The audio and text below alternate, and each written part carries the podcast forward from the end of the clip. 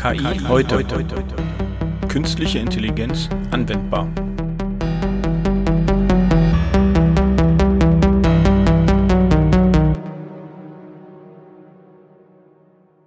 Hallo Frank. Moin Nina. Hast du dir den Artikel schon angeguckt, den ich dir mal rübergeschickt habe? Was weiß Google über dich? Hast du mal nachgeguckt, was Google wirklich weiß? Ja, und ich glaube, ich habe es bereut.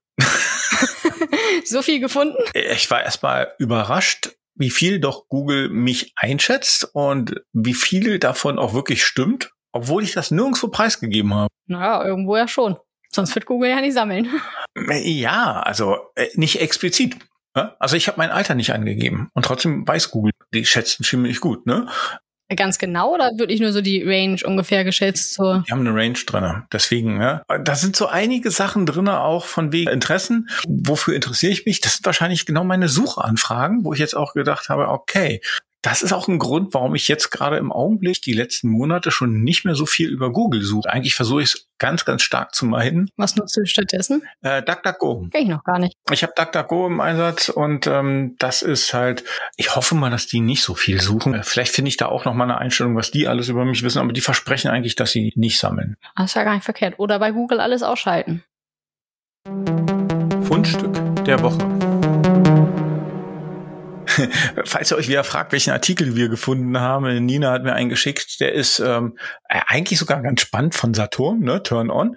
Die, die selber weisen darauf hin, ne, wie viel Google denn eigentlich über dich weiß und wo du das rauskriegst. Das sind echt eine Menge Tools, ne? Ja. Und ich habe da ein bisschen reingeschaut und dachte mir als erstes, okay, also die Suchhistorie, okay, das kann ich mir noch gut vorstellen. Ja? Und ist dir dann aufgefallen? Ich habe die versucht dann alles zu deaktivieren. Ja. Hast du das gemacht? Also ich muss sagen, also gut, die Suchhistorie, die ist bei mir auch proppevoll, aber danach fängt es auch schon an, dass ich ganz, ganz viel sowieso aus hatte. Google wusste gar nicht so viel. Also bei mir konnte mir sagt Google jetzt nicht, wie alt ich bin. Oh, das ist schon mal gut. Das ist echt gut. Also ich habe vielleicht ausgeschaltet. Andersrum, vielleicht sagt dir Google das jetzt nicht und weiß es trotzdem. Das kann natürlich sein. Aber alles das, was personalisiert ist, war bei mir schon ausgeschaltet. Ich dachte eigentlich, ich finde super viel mit Sicherheit in der Zeitachse wo ich überall schon in den letzten Jahren hingereist bin und habe dann festgestellt, dass der löscht die Daten automatisch nach drei Monaten. Und dachte, naja, aber dann weiß er vielleicht, dass ich letzte Woche unterwegs war und hatte geschaut. Nö, auch da sagt er mir nicht, dass ich der nicht zu Hause war, sondern weiß nicht, wo ich war. Das könnte trotzdem sein, dass er es weiß. Das ist nämlich auch spannend. Äh, das habe ich auch geschaut. Ähm, also die Location History habe ich mir angeschaut und dachte mir auch, da ist eine Menge drinne. Ähm, mit drei Monaten bist du schon gut. Dann hast du definitiv schon eingegriffen. Bei mir war das noch halt auf äh, wird nie gelöscht gestellt. Ähm, ich habe das erstmal sofort auf deaktivieren gestellt. Also ich will gar nicht hm. mehr, dass meine äh, Location angesendet wird. Ähm, ich glaube, das machen die trotzdem. Wahrscheinlich steht das in den kleinen gedruckten AGBs irgendwo drin, die ich jetzt nicht gelesen habe. Das Spannende ist allerdings, ich kann es nicht deaktivieren. Dieser Button zum Deaktivieren heißt pausieren. das ist spannend. So genau habe ich mir es tatsächlich gar nicht dann angeguckt, weil ich gesagt ja. habe, na gut, hat ja nichts über mich. Genau, wenn du schon alles ausgeschaltet hast. Ich bin explizit jetzt mal durchgegangen. Also ich habe dir die Location History, das finde ich ja echt faszinierend. An theoretisch zeigt er dir ja wirklich an, wo du überall warst. Vielleicht ist das auch eher eine Funktion, die bei Android-Nutzern noch intensiver genutzt wird. Ähm, ich bin iOS-Nutzer, also in der Hinsicht wahrscheinlich nutze ich, ich nutze das auf dem Handy auch nicht so auf die Suche, dass das halt vielleicht auch der Grund ist, warum die äh, Lokationen nicht so angezeigt werden. Äh, bei mir war die halt auch äh, leer, also relativ leer. Was er allerdings auch wusste, und da musste ich auch schauen, ne, da, du musst halt auch immer unterscheiden, die, die, die Such, ähm, das, die Suchhistorie, die habe ich erstmal gelöscht und habe das alles leer gemacht. Und irgendwann gucke ich mal rein, und da steht immer noch was drin. Und zwar, dann gibt es nämlich noch eine zusätzliche YouTube-Historie.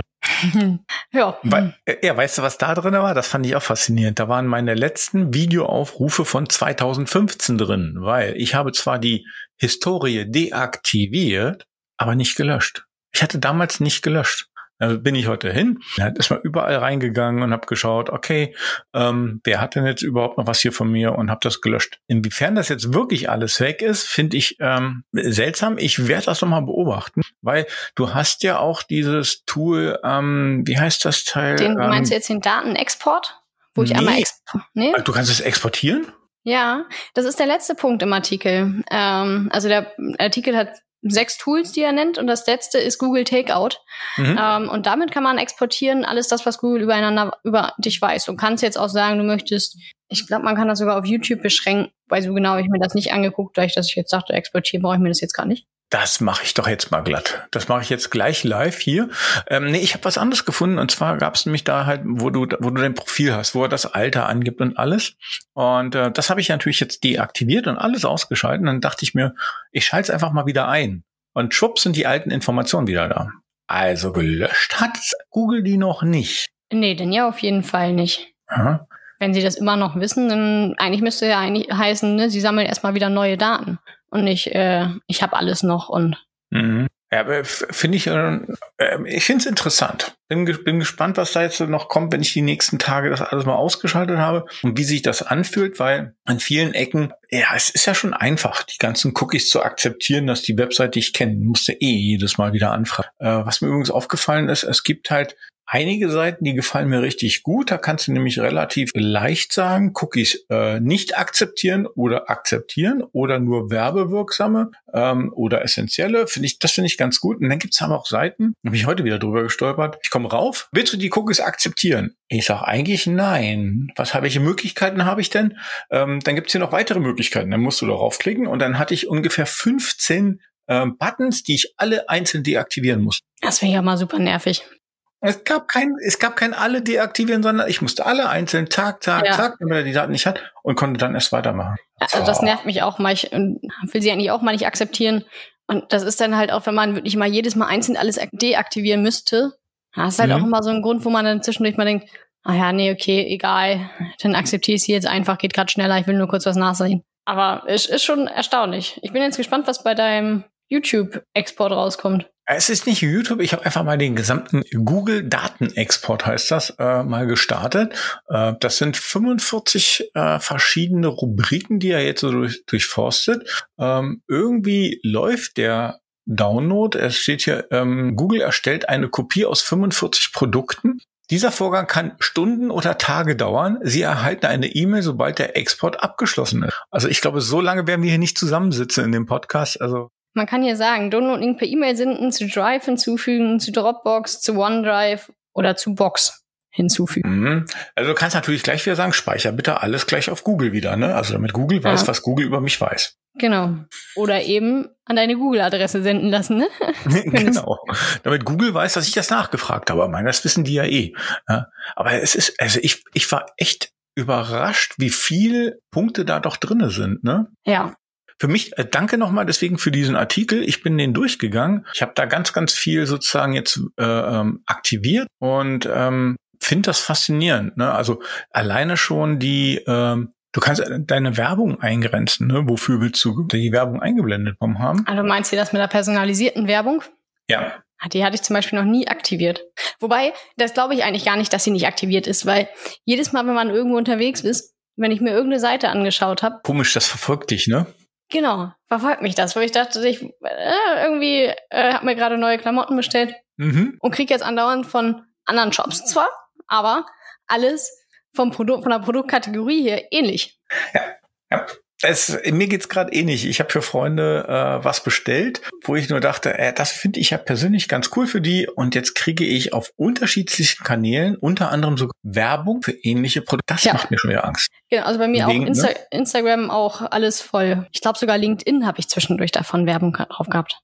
Das ist, das ist schon wieder, das ist so strange. Ne? Also das ist, du gehst eigentlich auf einen Shop, wo du denkst, sicher, und ähm, neben den Sachen, die der Shop dir verkauft, verkaufen die wahrscheinlich auch noch deine Daten. So nach dem Motto, was hast du denn gesucht? Ja, und wahrscheinlich in dem Kleingedruckten. Irgendwo hast du das akzeptiert, als du gesagt hast, ja, du willst dieses Produkt nach Hause geschickt.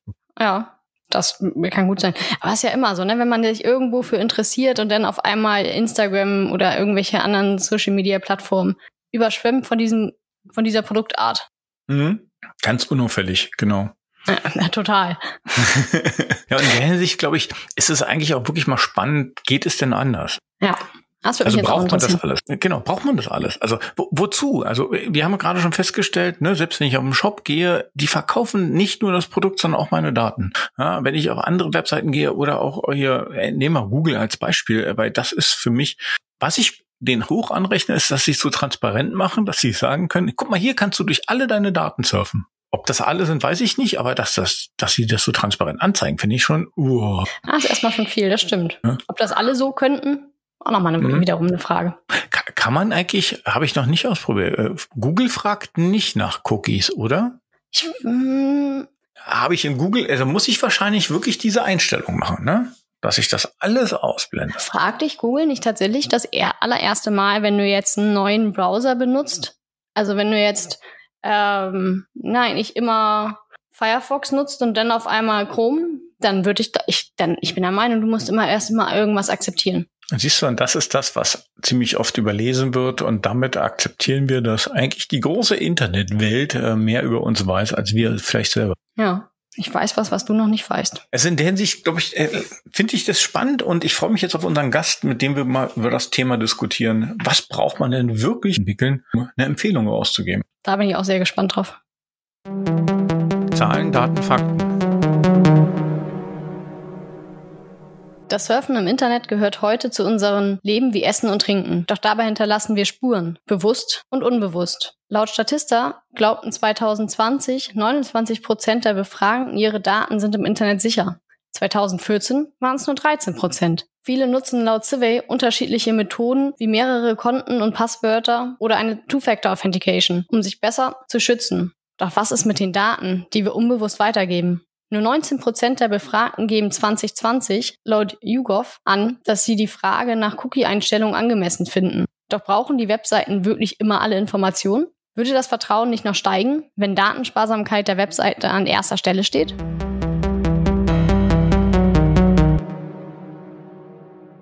Wir haben heute einen Gast, der uns ganz viel zu unserem Thema erzählen wird.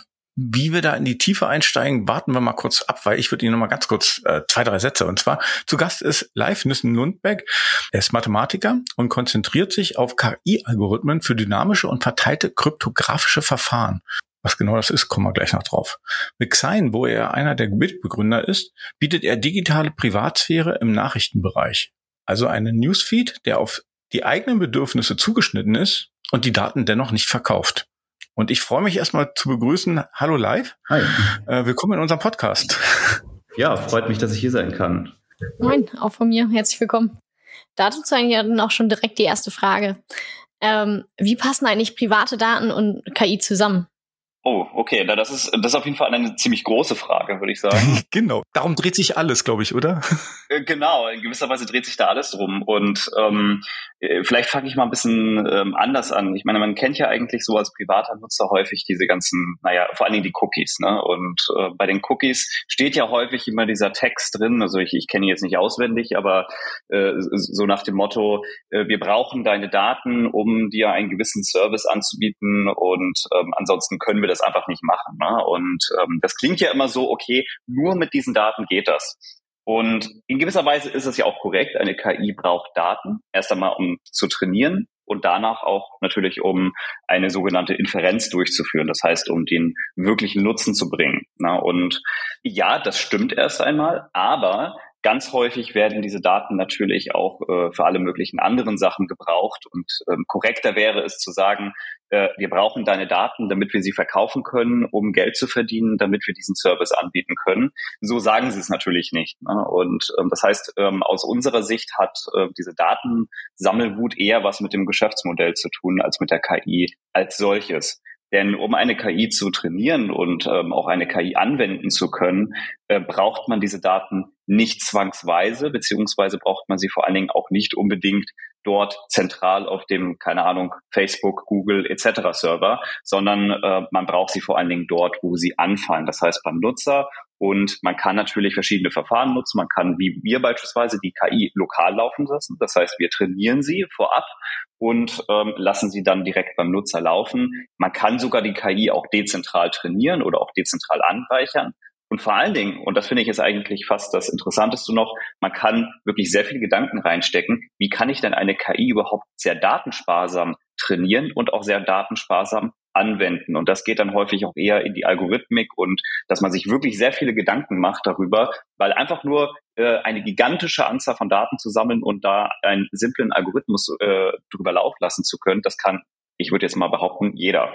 Und ähm, aus unserer Sicht liegt auch da eigentlich auch die Stärke in der europäischen Entwicklung oder vor allen Dingen auch in der Entwicklung, die hier in Deutschland durchgeführt wird, die viel eher damit zusammenhängt, dass man wirklich sehr viele Gedanken sich macht, wie baut man solche Systeme, wie ähm, kann man wirklich eine effiziente KI auch ähm, trainieren. Und ähm, ja, vielleicht habe ich da schon zu viel für, äh, von gesagt, weil man kann jetzt in jegliche Richtung auch natürlich noch in die Tiefe gehen. Ne? Wie kann man datensparsam trainieren? Wie kann man dezentral trainieren? Wie kann man das ähm, lokal anwenden und so weiter? Aber das, was ich eigentlich nur rüberbringen möchte, ist, das sind aus unserer Sicht keine Gegensätze, sondern man kann das miteinander vereinbaren.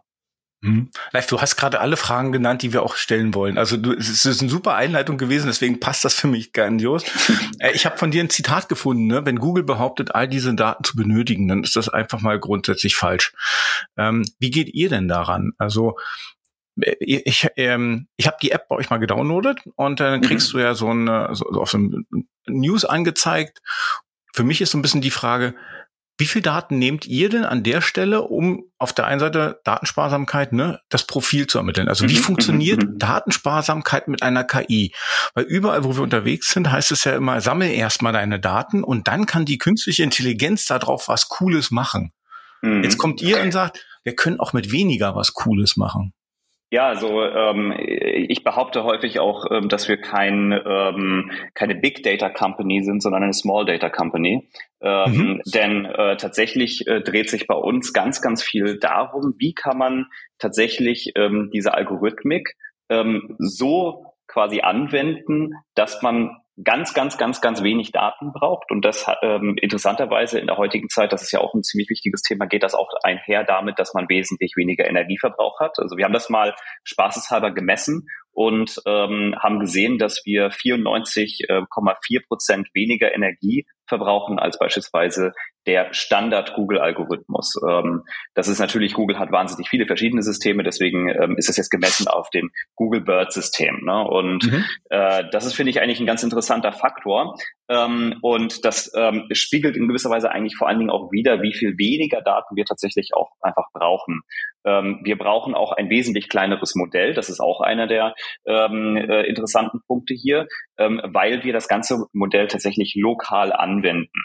Ähm, und gleichzeitig haben wir eine Kombination geschaffen aus verschiedenen ähm, KIs, die miteinander zusammenarbeiten und die in gewisser Weise diese Daten sehr, sehr, sehr effizient aufbereiten, sodass schlussendlich im Prinzip der Entscheidungsalgorithmus diese Daten so nutzen kann, dass er im Prinzip Entscheidungen treffen kann. Und zwar nur auf einem ganz, ganz, ganz komprimierten Modell des Nutzers. Ne? Das ist in gewisser Weise so eine Art Profil. Wir nennen es ein, ein mathematisches Modell des Nutzers, ähm, was wir quasi lokal individualisiert ähm, pro Nutzer generieren. Das heißt, ähm, was wir im Prinzip im äh, ganz konkreten Fall machen, ist, dass wir ähm, uns lokal anschauen, was macht der Nutzer, ähm, liest er beispielsweise diesen und jenen Artikel ähm, durch. Ähm, was für ein Artikel ist das überhaupt? Also wie ist die Semantik dieses Artikels? Da läuft eine KI drüber und mhm. ähm, lokal auch, ähm, die im Prinzip diesen Artikel analysiert.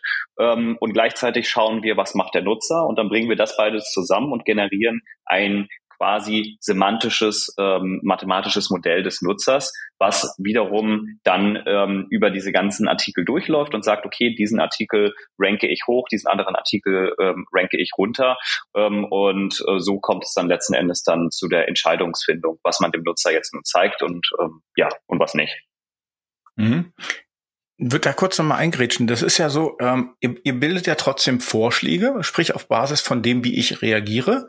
Ja. Ähm, wenn ich die anderen Anwender, ähm, Anbieter mir alle so anschaue, kriege ich auch Vorschläge. Die sind allerdings auch äh, geprägt durch irgendwelche quasi anderen Nutzer. Die Frage ist jetzt, äh, inwiefern unterscheidet ihr euch da zum Beispiel auch durch die Beeinflussung durch andere? Weil man wird ja oft vorgeworfen, ne, gerade wenn du die großen Facebook, Google und so weiter anschaust, mhm. ist natürlich Meinungsmache ein Thema, weil das sind natürlich Trendthemen. Wenn die alle danach googeln, dann muss mhm. es ja hip sein, dann bilde ich dir das auch, biete ich dir das auch alles an. Und dann bist du ja schon gefangen in einer Welt, wo du eigentlich ganz anders denken willst und wirst geführt. Wie geht mhm. ihr damit um? Und die zweite Frage gleich hinterher, wie schaffe ich es, dass ich nicht in meiner Bubble versauere? Okay, okay, also das ist auf jeden Fall ein, da sprichst du in gewisser Weise das ganze Thema ähm, eigentlich fast schon Ethik in der KI an. Und ähm, das ist, äh, wenn man so will, quasi unser zweiter Grundlagenpunkt äh, bei Xane, wo wir sehr, sehr stark drauf eingehen. Und ähm, tatsächlich geht das alles, also für uns geht das alles miteinander einher. Und ähm, das, was du vorher gesagt hast, was ähm, eigentlich das übliche System ist, ist in gewisser Weise so eine Art Cross-User-Profiling. Das heißt, äh, was man im Prinzip macht, ist, dass man ähm, bestimmte, man sammelt erstmal alle Daten ne, in einer äh, Datenbank, jetzt ganz vereinfacht äh, dargestellt, und dann schaut, dann lässt man nur quasi einen Algorithmus rüberlaufen und schaut erstmal, was für eine Profile kann ich denn jetzt hier abstrahieren. Mhm. Äh, also man kann sich das so vorstellen, dass man äh, quasi eine gigantische Datenbank hat und dann legt man da einfach einen Schrank drüber. Ne? Und dann mhm. hat man dort verschiedene Schubladen und das ist jetzt, was ist ich, die Schublade ähm, männlich, lebt in einer bestimmten Region und hat vielleicht sogar noch in irgendeiner Straße und hat dies und jenes gemacht und ist wahrscheinlich AfD-Wähler oder sowas. Jetzt mal, keine Ahnung. Mhm. Ne? Es kann genauso gut in allen anderen Spektren sein. Und deswegen schlage ich demjenigen Folgendes vor. Ne? Und das führt natürlich implizit dazu, dass man ähm, argumentieren kann, dass man den Nutzer beeinflusst ähm, beziehungsweise in irgendeine Schublade packt und dadurch in irgendeine Ecke drängt. Ne? Und der sieht dann natürlich nur noch das und, ähm, und so weiter und so fort. Dann kommen natürlich aber auch noch andere ähm, Punkte hier mit rein. Und zwar ähm, sind natürlich häufig die Algorithmen, und das, das hört man immer wieder auch bei TikTok ähm, und ähm, Instagram und so weiter, natürlich auch davon beeinflusst, dass sie natürlich vor allen Dingen auch ähm, Nutzung generieren wollen. Ne? Und Nutzung generiert man natürlich auch durch sehr ähm, naja, durch Provokation, durch bestimmte, naja, durch, durch Meinungsmache, durch ähm, auch teilweise eher schockierende Dinge und so weiter. Ne? Das, ähm, das, das, das kennen wir ja sicherlich alle. Dadurch äh, funktionieren natürlich auch ähm, bestimmte Artikel dann besonders gut ne? und die Nutzer werden dann besonders in irgendeine Ecke gedrängt und so weiter und so fort. Ne? Also Polarisierung ist in gewisser Weise eigentlich auch ähm, ein, ein Standardfaktor. Und ähm, das Ganze hat aber auch praktische Hintergründe, warum macht man denn dieses Cross-User-Profiling? Jetzt mal ganz abgesehen davon, dass es natürlich vielleicht auch mehr Nutzung schafft. Man macht es auch einfach, weil man ein äh, Cold-Start-Problem vermeidet. Denn das sind quasi Basisdaten, die man gleich von Anfang an bekommt. Man weiß, was für ein Device hat er, wo wohnt er, mhm. also man bekommt im Prinzip die Geolocation-Daten und so weiter und so fort. Das heißt, man kann von Stunde Null sofort Empfehlungen generieren. Ne, das heißt, mhm. man braucht im Prinzip gar keine Interaktion. Häufig kommen dann natürlich auch noch ähm, Daten von irgendwelchen äh, Drittanbietern über Cookies und so weiter noch mit rein und dadurch kann man sehr, sehr, ein sehr, sehr gutes Profil ableiten. Ne? Aber natürlich mit den ganzen Konsequenzen ne? und die man natürlich auch ähm, in einer Demokratie, naja, auch sehr kritisch beachten sollte. Ne? Jetzt zur Frage, wie machen wir das und ähm, was machen wir konkret? Wir machen das äh, sehr individualisiert. Das heißt, ähm, dadurch, dass wir von Anfang an ja im Prinzip als Fundament Privatsphäre haben und auch mhm. natürlich uns, sage ich mal, bei jeder einzelnen Entscheidung ähm, auch fragen, naja, was sind denn die ethischen Konsequenzen, die wir jetzt hier ähm, ableiten? Ne? Also man kann jetzt schlecht sagen, okay, das ist jetzt eine KI, ethische KI und das ist keine ethische KI, sondern das sind häufig viele kleine Entscheidungen. Ne? Und ähm, das kann man gar nicht immer so schwarz-weiß sehen. Ähm, aber wir hinterfragen das zumindestens und sagen, okay, ähm, wenn wir die Entscheidung haben zwischen einer ethischen Herangehensweise und einer nicht ethischen Herangehensweise, wählen wir die ethische. Und ähm, aber jetzt alleine schon beim Punkt Privatsphäre können wir gar nicht die Daten einfach zentral irgendwo speichern und sagen, wir gehen jetzt hier über so eine Datenbank. Das heißt, das fällt eh weg. Ne? Das heißt, wir müssen uns ähm, damit beschäftigen, äh, wie kriegen wir äh, die KI so hin, dass sie schnell lernt, aber nur auf eins auf der Basis des einzelnen Nutzers. Ne, das heißt, es ist in gewisser Weise eine individualisierte ähm, äh, KI. Das heißt also, die funktioniert nur basierend auf deinen Daten. Ja, sie wurde vortrainiert und sie hat in gewisser Weise auch bestimmte Daten in der Historie, also womit sie gefüttert wurde, aber das sind keine Nutzerdaten. Und ähm, die Nutzerdaten ähm, die dann im Prinzip erst dann lokal reinkommen. Die werden dann nur durch den einzelnen Nutzer, also nur durch ähm, dich persönlich generiert.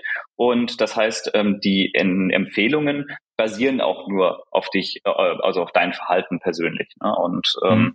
äh, von daher ähm, haben wir natürlich ein anderes Problem. Also wir haben jetzt erstmal nicht dieses Problem, dass wir jetzt äh, Nutzer zwangsweise in irgendeine Ecke drängen, außer dass es im Prinzip natürlich ein Nutzer, der ähm, will unbedingt nur diesen Content sehen ne, und interagiert auch nur mit diesem Content. Dann ist es so, dass, ähm, dass wir das natürlich nicht verhindern können, aber Unsere KI ist nicht politisch. Das heißt also, wir analysieren im Prinzip gar nicht erst, ähm, ist das jetzt ähm, Content, der rechts, links, zentral, mhm. was auch immer ist. Ähm, das, das schauen wir uns überhaupt nicht an, wollen wir auch gar nicht.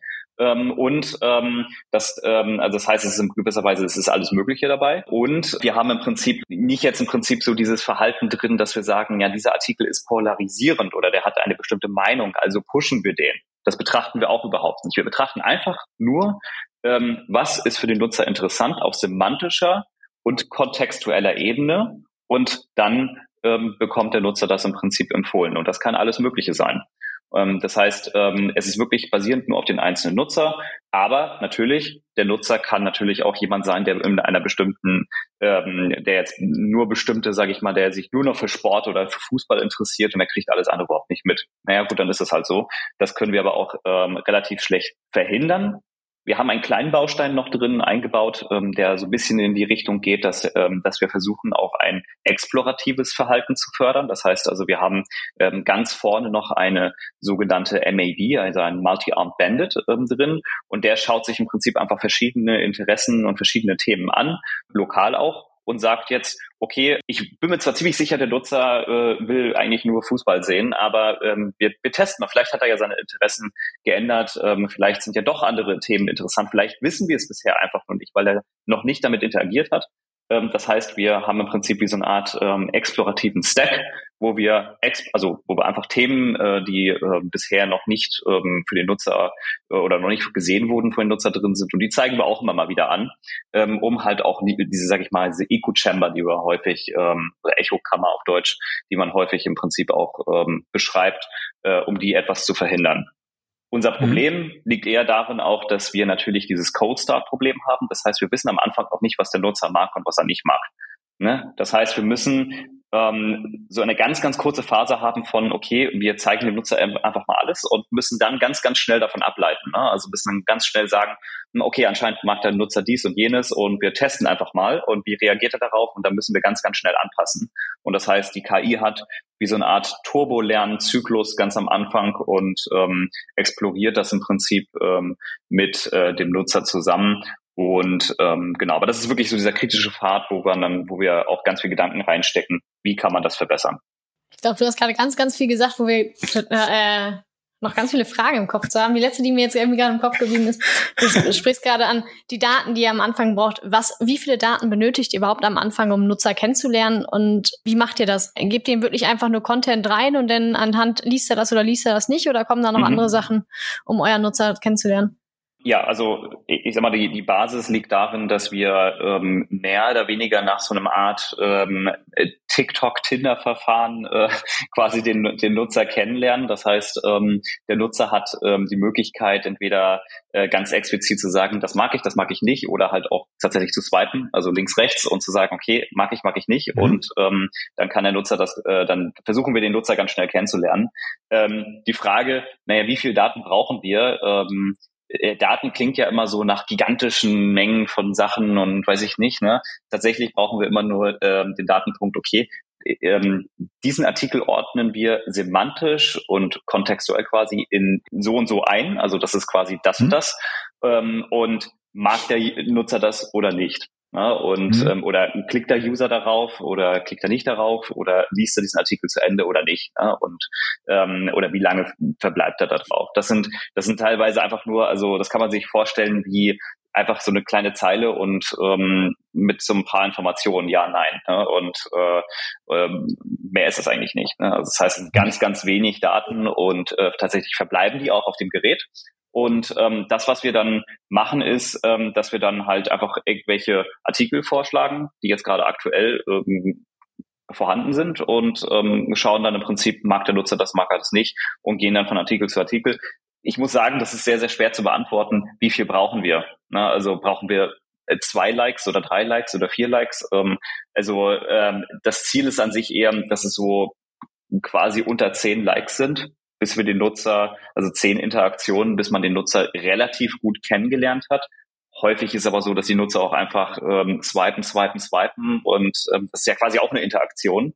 Ähm, aber durch nichts sagen lernt man auch ähm, zwar etwas kennen, aber den Nutzer jetzt nicht perfekt kennen. Ne? Und deswegen ist es ganz schwer zu sagen, naja, wenn ich jetzt sage, es sind zehn Interaktionen, ähm, aber man macht zehnmal nichts, dann, ähm, dann ja, ist das Profil jetzt nicht so gut. Ähm, wenn ich jetzt aber zehn perfekte Interaktionen habe, äh, dann geht's ganz, ganz ähm, schnell. Dann kann es auch tatsächlich, äh, weiß ich nicht, äh, drei, vier Likes sein und das passt schon. Und natürlich wird das dann einfach besser über die Zeit. Und wir vergessen ja die ganzen alten Daten. Ne? Das heißt also, was wir machen ist, wir generieren ja im Prinzip dieses mathematische Profil und das bewegt sich. Ne? Das ist im Prinzip einfach nur Punkte im mehrdimensionalen Raum, die, ähm, die sich einfach die ganze Zeit bewegen. Nach jeder Interaktion packen wir einen Punkt dazu ähm, beziehungsweise verschmelzen dann ganz häufig die Punkte, ähm, weil sie nah dran liegen. Wenn ich jetzt, was weiß ich, ähm, einen Artikel lese über irgendeinen Tsunami ähm, und dann danach lese ich den nächsten Artikel ähm, über die Schäden, die der Tsunami ähm, ähm, mhm. verursacht hat, dann ist das quasi nicht ein neuer Punkt, sondern beeinflusst einfach den einen Punkt und der kriegt dann auch mehr Gewicht und so weiter. Das heißt, das sind jetzt, jetzt nicht unendlich viele Punkte, sondern es sind ein paar Punkte und die bewegen sich die ganze Zeit.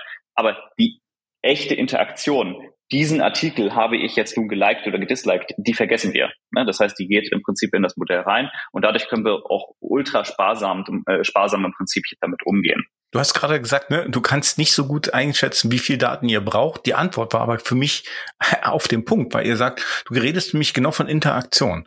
Und äh, gerade mit dem letzten, du vergisst sozusagen, was ich eigentlich gemacht habe, sondern du abstrahierst. Du bildest ja sozusagen eigentlich den Artikel in einem Cluster an und sagst, guck mal, der Cluster scheint interessant zu sein. Mhm. Ja, und jetzt kommt der nächste, der ist in der Nähe und dann, oh, dann wird der Bubble größer. Das ist halt ein Punkt. Ähm, und, und genau. was ich jetzt rausgehört habe, ist ja, dass du sozusagen äh, die ganzen Rahmenbedingungen eigentlich gar nicht benutzt. Also sprich, welches Gerät ich habe, wo ich nee. gerade bin, ähm, wie alt ich bin. Also diese Informationen, die nutzt ihr einfach gar nicht, weil du nur über das Verhalten gehst. Also, ja. Das habe ich gerade rausgehört. Ja, das ist korrekt, genau. Okay, das finde ich nämlich spannend, weil im Endeffekt ist es doch, ist mir doch eigentlich egal, ob ich jetzt gerade ein Android oder ein iPhone vor mir habe, ne, ähm, ein iOS-Gerät meine Meinung oder da, wonach ich suche, das äh, ist doch nicht abhängig, ob ich jetzt, weiß ich nicht, zu Hause habe ich einen Mac, auf Arbeit habe ich ein Windows-Gerät. Ja, ich werde doch ähnliche Sachen suchen. Also das, äh, deswegen verstehe ich immer nicht, dass sie immer genau darauf zugreifen. Ne? Ja, das kommt drauf an. Also wie gesagt, das, das ist ja auch äh, genau der Punkt, den ich ganz am Anfang meinte, dass mhm. ähm, korrekter wäre zu sagen, wir brauchen diese Daten nicht für unsere unseren Service, unsere KI, sondern wir brauchen genau. uns, um Geld zu verdienen. Denn äh, ja, also ich würde schon behaupten, dass die, dass der Datenpunkt, ob das jetzt nun ein iOS-Gerät Gerät ist oder nicht, äh, sehr wichtig ist, wenn es darum geht, Geld zu verdienen. Denn tatsächlich können wir mit diesen Daten auch ähm, natürlich ähm, besser Werbung platzieren für beispielsweise ähm, oder beziehungsweise auch diese Werbung ähm, preislich differenzieren. Ne? Das heißt, man kann jetzt ähm, an einen iOS-User irgendein Gerät für 20 Prozent mehr verkaufen als für einen Android-User im Durchschnitt, keine Ahnung, ne, dann ähm, oder wenn es jetzt ähm, ein, was weiß ich, Mann ist, dann zeige ich dem andere Werbung an als einer Frau und so weiter. Ne? Das sind ja natürlich auch solche ganzen ähm, Punkte, die hier relevant werden. Mhm. Eine Frage habe ich da jetzt nochmal in die Richtung. Jetzt haben viele eurer Quellen ähm, sozusagen selber Cookies und Werbung eingeschalten mhm, oder mhm. vielleicht auch ein Paid-Modell. Ja. Ähm, wie beeinflusst das bei euch äh, eure Suche? Das beeinflusst unsere Suche eigentlich nicht wirklich. Das beeinflusst natürlich aber das Nutzerverhalten. Ne? Denn ähm, der Nutzer ähm, kann natürlich jetzt, ähm, solange er auf unserer Plattform ist, ähm, Privatsphäre wahrend ähm, bleiben und ähm, wir versuchen natürlich auch so viele Informationen ähm, wie möglich dem Nutzer anzuzeigen, so dass er eigentlich gar nicht immer zwangsweise alles sehen muss. Aber mhm. natürlich, ähm, sobald er quasi Xane verlässt und ähm, sobald er dann eben auf der anderen äh, Plattform sich befindet, ähm, haben wir natürlich wirklich das Problem, dass der Nutzer die Privatsphäre verliert. Und man muss auch dazu sagen, Nachrichtendienste sind häufig sehr, sehr, sehr starke Datenkraken. Ne? Und ähm, denn sie sind natürlich auch sehr eng verbandelt mit ähm, der Werbeindustrie und wollen natürlich auch diese Daten haben. Gleichzeitig sehe ich aber auch, dass es dort eine Bewegung gibt, die natürlich ähm, eher zu Subscription hingeht, die eher auch ähm, versucht, weg von Google zu kommen. Ähm, das ist jetzt nicht in jeder Situation ähm, erfolgreich und man kann natürlich dann auch äh, behaupten, naja, dass, dass es vielleicht auch nicht äh, gerade das Beste ist, wenn man jetzt irgendwie für, weiß ich nicht, 50 verschiedene Nachrichtendienste zahlen soll. Und das ist auch natürlich ein Punkt, über den wir uns sehr, sehr viel Gedanken machen und ähm, wo wir natürlich schauen, wie können wir das lösen. Also wir haben jetzt beispielsweise angefangen, auch ähm, unseren Service, weil wir natürlich auch sehr, sehr viel mit ähm, allen möglichen News-Providern ähm, äh, Interaktionen haben, auch unsere KI quasi zu extrahieren und den News-Providern selbst im Prinzip zur Verfügung zu stellen ähm, als Service, was ja auch quasi unser Hauptgeschäftsmodell ähm, ist, also wie wir im Prinzip als Xang Geld verdienen. Und ähm, das heißt, ähm, wir stellen es im Prinzip anderen auch zur Verfügung. Aber ja, der Punkt, dass man, wenn man jetzt ähm, beispielsweise auf Xane ist und wo keine Daten ähm, weitergehen und dann man weitergeht dann auf, ähm, keine Ahnung, ich will jetzt nicht einen speziellen News-Provider nennen, ähm, aber äh, dann ist natürlich häufig das einfach der Fall, dass man dann die im Punkto Privatsphäre sehr starke Einbußen hat. Aber du hast jetzt eine schöne, einen schönen Punkt reingebracht, weil der ist mir nämlich aufgefallen. Ähm, wenn ihr keine Datenkrake seid, wenn ihr mit den Informationen des Nutzers, der Anwenderin kein Geld verdient, wie verdient ihr denn Geld? Meine, das Abo kostet, keine Ahnung, was, zwei Euro im Monat, das ist ja, mhm. da werdet ihr nicht lange überleben. Also womit verdient ihr denn eigentlich euer Geld? Ja, tatsächlich ähm, haben wir schon vor ähm, einiger Zeit, ich weiß gar nicht mehr, wie lange das her ist, jetzt anderthalb Jahren, fast zwei Jahre, haben wir ähm, auch ähm, gesehen, dass natürlich auch das Ganze, was wir jetzt hier äh, so fröhlich äh, vor uns hinwegbauen, auch natürlich ziemlich interessant ist für andere. Das heißt, ähm, äh, insbesondere natürlich auch für die Nachrichtendienste selbst, ähm, denn das, was wir, ich sag mal, zentral bauen, was unser quasi Kernelement ist, ist natürlich unsere KI. Und und vor allen Dingen eben das ganze KI-System dahinter. Das heißt, wie verarbeiten wir die Daten? Wie können wir möglichst schnell Entscheidungen ähm, finden, auch, ähm, auch ohne Login, ohne im Prinzip, dass du jetzt ähm, irgendein Account kreieren musst. Ne? Das heißt, wir können es ja im Prinzip mit ganz, ganz wenig Daten können wir sofort Entscheidungen generieren. Und ähm, das war dann quasi, wo wir ganz am Anfang ähm, geschaut haben, ähm, und versucht haben, ähm, auch dann, sag ich mal, erste Partnerschaften mit äh, Nachrichtendiensten aufzustellen, sodass wir beispielsweise mehr Content bekommen von denen. Ne? Haben die gesehen, ah, das, was ihr baut, ist ja eigentlich auch ziemlich interessant für uns. Das heißt, ähm, habt ihr nicht die Möglichkeit, uns auch quasi euren ähm, Algorithmus oder euer System zur Verfügung zu stellen? Und dann haben wir da natürlich jetzt erstmal auch ein bisschen drüber nachgedacht. Wir hatten das natürlich erstmal auch ziemlich fest integriert in unserem System, äh, also in unserer App und das, das ging jetzt nicht so leicht. Ne? Und dann haben wir ähm, über äh, viele Monate hinweg dann das Ganze quasi gesplittet und haben dann im Prinzip gesagt, okay, wir ähm, stellen das Ganze ähm, eben ähm, so auf, dass man entweder die ganze App nehmen kann, ähm, die dann auch natürlich auch ein perfektes Testbed ist, aber auch gleichzeitig einfach nur die KI nehmen kann und ähm, quasi das System integrieren kann in was auch immer für eine Nachrichten-App oder für eine Nachrichten-Website. Ja, das ist dann eigentlich relativ egal. Und ähm, das Ganze haben wir dann auch über eine Zeit hinweg dann ähm, äh, betrachtet und ähm, gehen dann jetzt in, gewisser Weise Stück für Stück solche Partnerschaften ein. Also wir sind da noch ähm, auch äh, jetzt nicht so, dass wir, sage ich mal, auf Knopfdruck ähm, jetzt jeder kommen kann, sondern ähm, es ist zwar, ähm, wie man so schön sagt, Plug and Play. Das heißt, man kann das im Prinzip überall integrieren, wo auch immer man möchte. Und ähm, aber wir wollen im Prinzip auch wirklich ähm, Partnerschaften äh, schließen, die auch ähm, unsere Werte teilen, die auch ähm, dort mit uns diesen Weg gehen wollen. Und ähm, ja, das ähm, ähm, haben wir dann ja, Stück für Stück gemacht und das ist natürlich auch unser Kerngeschäftsmodell, äh, wenn man so will.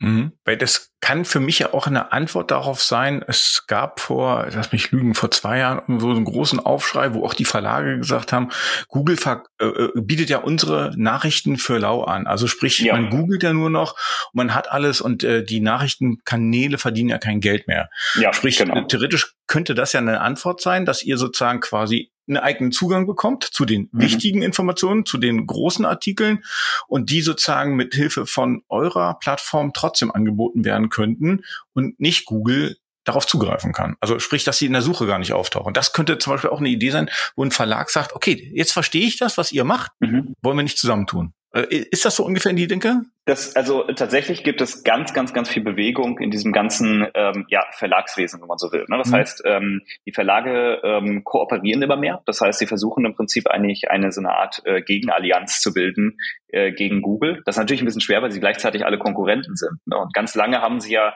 auch ähm, naja, wirklich geschlafen. Ne? Also das heißt, ähm, Google konnte ja im Prinzip machen, was sie, ähm, was es will. Es ist übrigens nicht nur Google, also die Ja, Google ist immer synonym, ja, genau. Genau, aber wenn ich jetzt so höre, ähm, also wenn ich jetzt, sage ich mal, mit mich mit einem ähm, Vorstand aus ähm, oder mit irgendeinem Intendanten ähm, äh, unterhalte, äh, was ist jetzt wirklich ähm, deren äh, Kernproblem oder deren Kernkonkurrenz, dann ähm, häufig ähm, kommt der Begriff Social Media oder auch äh, TikTok ähm, und so weiter eigentlich ähm, zum Vorschein. Denn tatsächlich, was bei denen passiert, ist, dass vor allen Dingen die komplette ähm, junge Nutzerschaft wegbricht. Ne? Das heißt, ähm, und mhm. die gehen nicht zu Google News ähm, zwangsweise. Das heißt, Google News ist, ist tatsächlich ein Problem, aber das ist halt eher ein Problem, was ja eher, sage ich mal, ähm, auf der ja, im mittelalten Userschaft ein Problem vielleicht darstellt, aber jetzt nicht das größte Problem ist, ähm, sondern äh, man sieht wirklich aus allen möglichen Tendenzen, dass ähm, die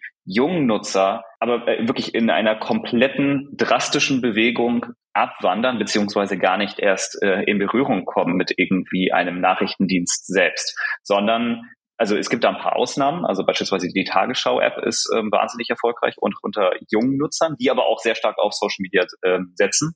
Aber mhm. ähm, im Allgemeinen ist es so, dass die jungen Nutzer eher wirklich auf TikTok und Instagram zu finden sind ähm, äh, oder auch noch ganz anderen Plattformen. Selbstverständlich nicht Facebook und auch sehr, sehr wenig ähm, auf Google selbst. Ne? Und das heißt, die Nachrichtendienste haben eher so ähm, den Gedanken, hm, wie können sie wirklich gegen Social Media konkurrieren? Und das ist auch eigentlich genau das, wo wir einsteigen und wo wir sagen, naja gut, eins der größten Probleme, die ihr habt, ist, wenn ihr euch jetzt das mal anschaut, also schaut euch mal im Prinzip eure äh, im schlimmsten Fall eure Website an und schaut euch TikTok an. Dann ist es so, dass, ähm, und ich meine, es ist halt auch eine, ähm, äh, TikTok wird ja häufig auch belächelt, insbesondere von Älteren. Ne? Das heißt, ähm, TikTok wird dargestellt als, okay, da sind halt irgendwelche Tanzvideos. Ne? Das ist nicht der Fall. Ne? Das heißt, du kannst auf TikTok ähm, in gewisser Weise einen kompletten Nachrichtenstream hier aufbauen. Quasi ganz einfach. Ne? Du musst nichts dafür tun. Du musst im Prinzip einfach nur konsumieren. Und wenn ich jetzt mir dann irgendeine Nachrichten-Website anschaue, dann sehe ich im Prinzip etwas, was vollkommen geklattert ist. Das heißt, alles ist voller Werbung. Also mhm. das sieht eigentlich aus wie irgend so ein ähm, schlecht äh, choreografiertes ähm, Plakat irgendwo und äh, wo wirklich dann noch alle möglichen Banner drin sind. Ich sehe überhaupt nicht durch. Dann sind da oben weiß ich nicht, zwölf Tabs zu ähm, allen möglichen Themen, dann scroll ich runter, ich sehe nicht durch und in gewisser Weise muss man erstmal wirklich suchen. Und genau das ist in gewisser Weise der Kernbegriff hierbei. Ich muss suchen. Ich muss die ganze Zeit schauen, was interessiert mich. Ich muss die ganze Zeit abwägen, okay, das interessiert mich nicht, das interessiert mich, das nicht. Und, und, und es lernt nicht mal daraus. Das heißt, das nächste Mal, wenn ich auf diese Website gehe, sieht sie genauso aus. Und das ist ähm, für Nutzer, die aus einer ganz anderen Welt kommen, die aus der Welt kommen, ich konsumiere einfach nur und während, weil, weil ich konsumiere, treffe ich quasi implizit Entscheidungen, aber ich muss eigentlich nichts dafür tun. Ich kriege im Prinzip genau das angezeigt, was für mich interessant ist.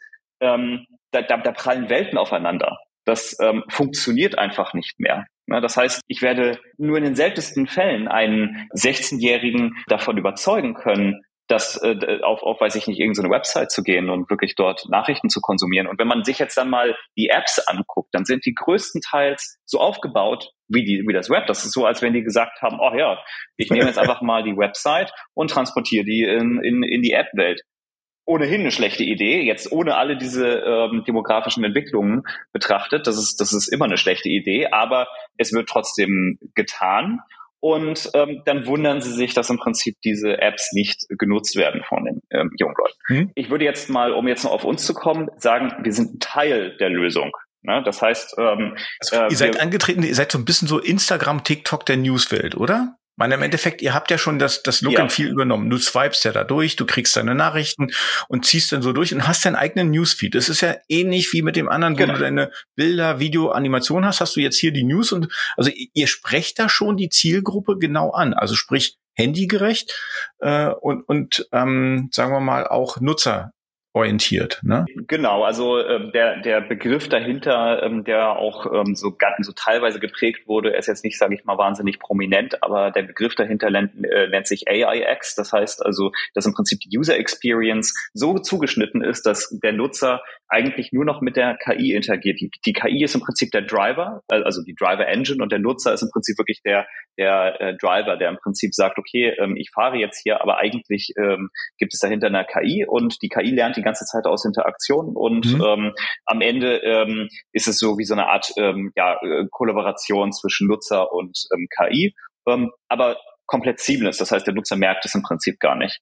Und tatsächlich geht alles natürlich, spielt sich dort, also die, die KI ist wirklich das zentrale Element. Das ist im Prinzip ein Schritt weiter als beispielsweise Netflix. Ne? Netflix ist so, ich habe jetzt eine Website, habe die ganzen Filme und dann habe ich beispielsweise eine Spalte oder eine Zeile eher, äh, die Recommended for You lautet. Ne? Das heißt, da habe ich ein paar Empfehlungen. Ne? Das, die KI ist wirklich wichtig bei Netflix, mhm. aber Netflix könnte ohne die KI existieren, kann man vielleicht behaupten. Ne? Ähm, ja. äh, natürlich äh, eingeschränkt, äh, ganz stark eingeschränkt, aber bei, bei TikTok beispielsweise oder bei Instagram, ähm, die könnten ohne die KI nicht existieren. Wenn man die KI wegnehme, dann bliebe da gar nichts. Ne? Und das ist in gewisser Weise das Element. Bei uns ist es auch so, ohne die KI bleibt da gar nichts. Ne? Und mhm. ähm, das ist in gewisser Weise auch, ähm, wo wir, äh, wie wir dort antreten und sagen, okay, wenn ihr, wenn ihr wirklich euch verändern wollt, wenn ihr wirklich im Prinzip mit den Nutzer mitgehen wollt, ne, dann müsst ihr einfach besser werden. Ihr müsst einfach auch ähm, schauen, wie kriegt ihr denn die Nutzer dahin, dass sie ähm, erst bei TikTok waren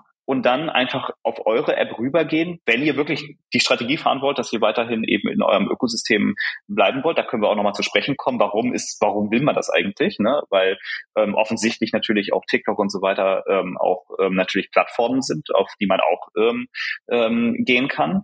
Aber wenn man jetzt sagt, okay, ich möchte, dass weiterhin Nutzer unsere Plattform nutzen und ich möchte jetzt einfach die jüngere Zielgruppe ansprechen, dann müsst ihr was machen. Dann könnt ihr nicht einfach nur sagen, wir stellen jetzt hier eine vollgeklatterte äh, Werbe-App dar. Das, das, das, das äh, spricht keinen mehr heutzutage an. Und ähm, im Übrigen ist es auch so, ja, es ist sehr stark auf die jüngeren Nutzer ausgelegt, aber interessanterweise, und das ist auch so, das sehen wir auch bei unseren Daten, ähm, auch die Älteren finden dieses Konzept gar nicht so schlecht, weil sie ähm, tatsächlich immer digitaler werden und auch tatsächlich merken natürlich, wie viel naja, wie, wie viel mehr seamless das Ganze ist, wie viel mehr ich im Prinzip auch Zeit damit verbringe, zu lesen, mich zu informieren und nicht nur die ganze Zeit auf so einer Website da rumhänge und erstmal schauen muss, was finde ich. Ne? Und das heißt, wir sehen auch von ganz vielen Experimenten, die jetzt nicht nur auf unserer Plattform stattfinden, aber auch wo jetzt im Prinzip die ersten äh, News Publisher sehen, sie experimentieren damit und ähm, sie führen ähm, äh, so etwas ein und sehen dann, okay, es führt sofort zu mehr Nutzung, es führt zu mehr Retention, es führt zu weniger Churn, es führt zu mehr Subscriptions. Das heißt, Sie sehen sofort, wie das Ganze direkt in Revenue ähm, übergeht. Ne? Das heißt, und das ist ja deren, deren Kernproblem. Mhm. Sie haben wirklich ein Problem und das Ganze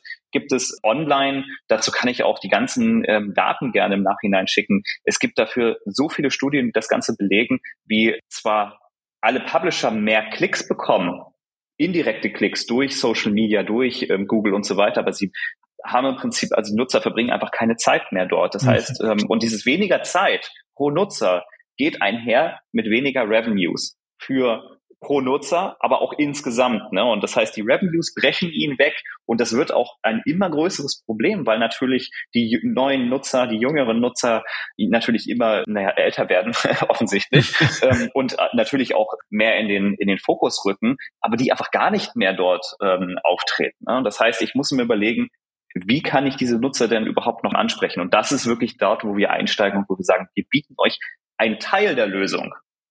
Nur mit uns wird es nichts. Ne? Das mhm. heißt, ihr braucht, ihr braucht uns, weil ihr braucht oder ihr braucht in gewisser Weise KI, ihr braucht im Prinzip eine, eine andere UX. Das, also darüber müsst ihr auch ähm, euch ähm, Gedanken machen. Ihr solltet euch auch Gedanken machen, macht es wirklich so viel Sinn, die komplette Website mit Werbung voll zu ballern?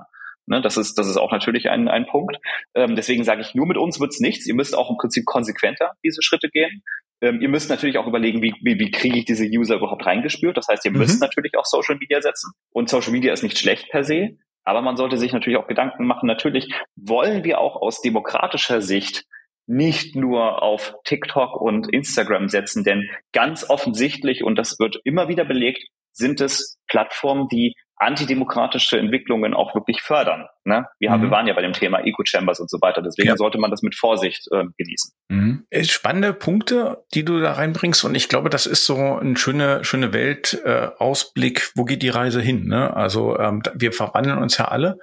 Ähm, wir wandeln uns als selber Nutzer. Ähm, ich konnte mir früher das nie vorstellen, wenn ich jetzt so mitkriege, meine Jungs waren früher bei Facebook aktiv, die sind jetzt von Facebook schon weg. Ne? Ich weiß jetzt gar nicht, wo die unterwegs sind. Dann ist so der, der, der Trend gewesen, viel, alle machen Instagram, jetzt machen unheimlich viele TikTok. Ne? Wenn ich mhm, meine mhm. Nichte anschaue, das ist wirklich, das ist deren Plattform. Und wie ja. du schon sagst, die informiert sich darüber. Und ja. die weiß eine Menge, wo ich nur denke, krass, woher hast du das? Ne? Das habe ich da gesehen. Dachte, ja. cool. Und trotzdem glaube ich, dass genau diese Plattform aber für, zu einer Schnelllebigkeit führen und zu einem für mich ähm, Overload, weil man nicht in die Tiefe sich mit Themen beschäftigt. Und ich glaube, das ist ein bisschen, wo ihr ja ran wollt. Ne? So nach dem Motto, du teaserst das an, oh, das interessiert dich. Guck mal, das ist der Artikel, liest doch mal zwei Sachen mehr drüber. Und mhm. nicht nur die Überschrift.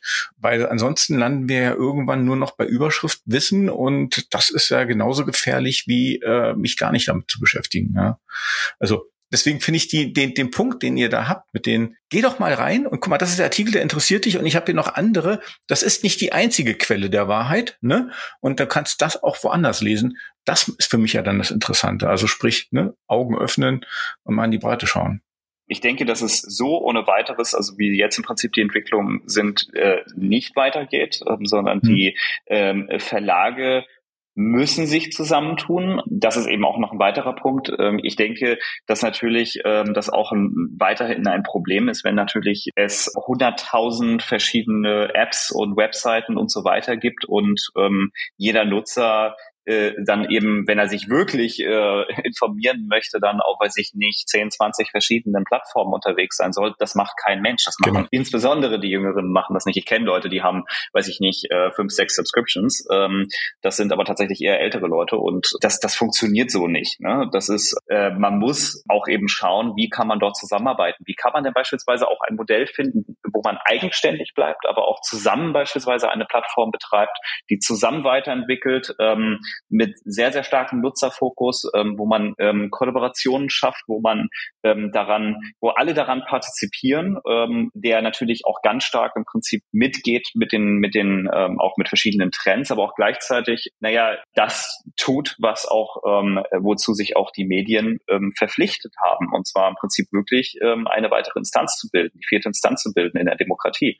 Und ähm, da gehören natürlich bestimmte Voraussetzungen dazu, ähm, beispielsweise Transparenz. Ne? Also das ist halt ein, ein, mhm. ein Kernelement, haben wir jetzt noch nicht viel drüber gesprochen. Wir haben beispielsweise uns dafür entschieden, unser komplettes System offen zu legen. Das heißt also, wir sind komplett Open Source. Das ist meine nächste Frage. Genau. Ist das der Grund, warum ihr das nämlich macht? Genau. Also weil ihr geht ja genau den Schritt vor. Ne? Ihr sagt halt, ihr, mhm. ihr bietet es Open Source an. Ne? Ich habe genau die Frage auf dem Mund gehabt. Ne?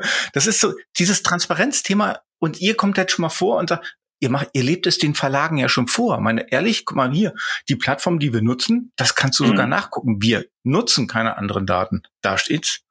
Genau. Also ja, also wir machen es äh, einerseits natürlich auch aus ähm, Eigenanspruch. Das heißt, also wir waren schon Open Source da, ähm, hatten wir noch nicht mal den Gedanken, dass wir es, ähm, dass wir es, sag ich mal, jemanden anbieten.